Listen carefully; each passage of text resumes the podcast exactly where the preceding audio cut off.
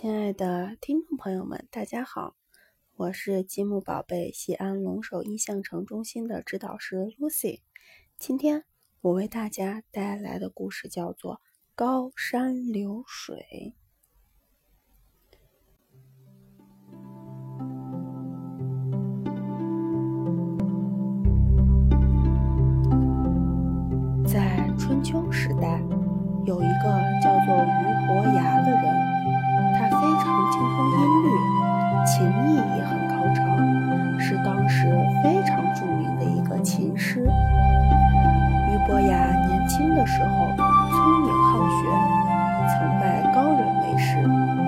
琴技达到了出神入化的水平。但是，他还是觉得自己不能够完美的表现对各种事物的感受。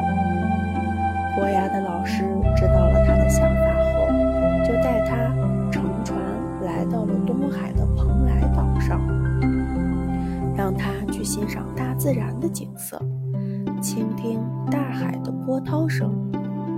伯牙举目，只见波涛汹涌，浪花激溅，海鸟纷飞，鸣声入耳，山林树木郁郁葱葱，如同到了仙境一样。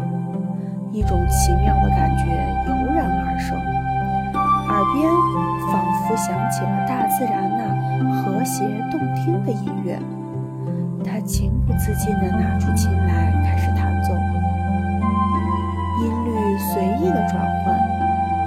自然的奇妙融入了琴声。伯牙体验到了一种前所未有的境界。这时候，老师告诉他。你已经学会了。有一天夜晚，伯牙乘船到处游览，面对着清风明月，他思绪万千，于是又弹起琴来。琴声悠扬，渐入佳境。忽然，岸边有人拍手叫好。伯牙循着声音走出船来，只见。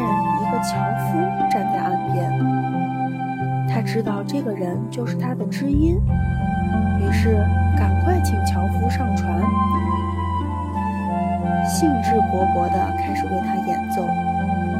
伯牙弹起赞美高山的曲调，樵夫说道：“真好，雄伟而庄重，好像高耸入云的泰山一样。”当他弹奏出表现。奔腾澎湃的波涛时，樵夫又说：“真好，宽广浩荡，好像看见了滚滚的流水，无边的大海一般。”伯牙兴奋极了，激动地说：“你真是我的知音啊！”就是仲子期。从此，两个人成为了非常要好的朋友。而“高山流水”这个成语呢，也就用来比喻遇到了知己或者知音，同时也比喻音乐的优美性。好啦，今天的故事就到这里了，感谢大家的收听，我们下次再见吧，拜拜。